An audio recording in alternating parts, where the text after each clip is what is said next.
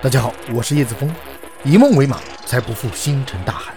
请锁定解密大世界，让我们一起来认识更大的世界。今天我们继续来聊麦田怪圈。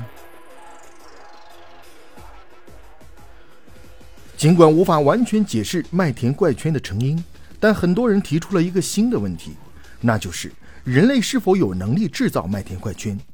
科学家决定用一个真正科学的方法测试人类到底能够完成到什么程度。在英国《卫报》和德国《首相》杂志的赞助下，1992年夏天，在一块位于白金汉郡的土地上组织了一场造圈大赛。比赛规则要求参赛者在夜间工作，而现场裁判则要监视是否有噪音或灯光，并扣除相应的分数。其基本规则是，组委会向所有小组提供一个标准图案。制作手段没有要求，但对工具有所限制。组委会认为，如果麦田怪圈是人为的，那一定能够在黑暗中安静地完成这一切，因为一般怪圈都是在早晨才被发现的。一共有十二个小组参赛，比赛结果让大多数人，包括评委和组织者感到惊讶：人类的聪明才智被严重低估了。吉姆·施纳贝尔独自一人工作，便获得了第二名。而阿德里安·德克斯特的团队赢得了冠军。第二天，他们展示了他们的造假技术。或许麦田怪圈真的是一种人造产物，但接下来我们会看到，就算是人为的，这些创作者可以说是煞费苦心。麦田怪圈自诞生就带着神秘色彩，而一些传闻则更加离奇。其中之一则是麦田怪圈可以治病。有一些关于怪圈的报告中都记录了现场人员会自动的感觉良好。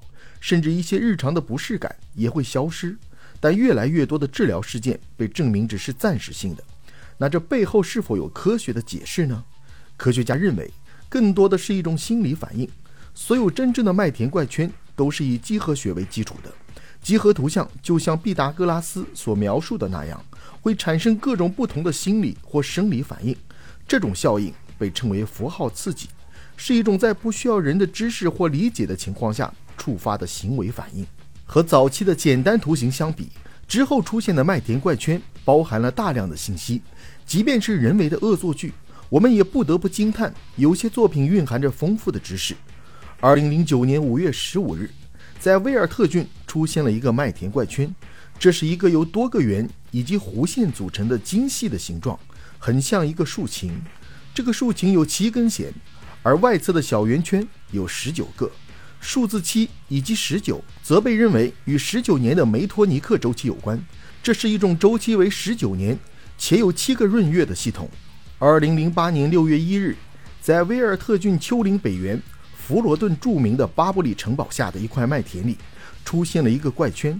它看起来像是一个镶嵌着棘轮和圆圈的圆形框架。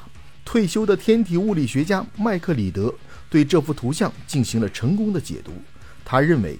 这是一个编码图像，代表圆周率的前十位，第十位数字甚至被正确的四舍五入了。靠近中心的小点是小数点。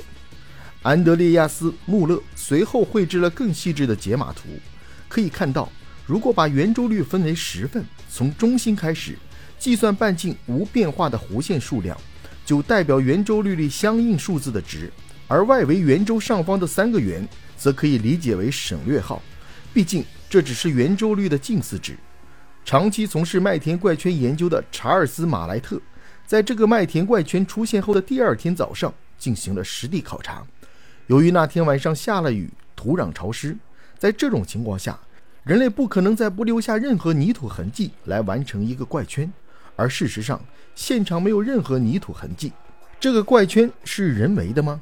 如果不是，这肯定是某种对地球文明程度的试探。事实上，2000年8月13日，在伍德伯勒山出现的怪圈就曾经蕴含圆周率。几何学家迈克尔·伯利克曼发现了这个秘密。这个图案使用了14个同心几何图形，而且外围有44个凹陷。两个数字相除得到七分之二十二，这是一个对圆周率的粗糙近似。可以看到，怪圈的制造者在向我们展示表现派的不同形式。二零一零年五月二十二日，在威尔特郡风车下出现了另一个著名的怪圈。这个怪圈出现在油菜田里，有人觉得这与古老的奥格姆字母类似，这是爱尔兰地区的一种古老碑文文字。但还有一些人认为，这其实是欧拉方程。除了数学，还有一些艺术家也参与到了麦田怪圈的解读中来，比如已故的音乐家保罗·维盖和大卫·金斯顿。他们最先将麦田怪圈中的几何学转化为音乐，并取得了一些相当显著的成果。怪田研究专家安德鲁斯总结了自1980年以来麦田怪圈的图案，整理出一个科林·安德鲁斯麦田怪圈类型目录，一共收集了1275种图案。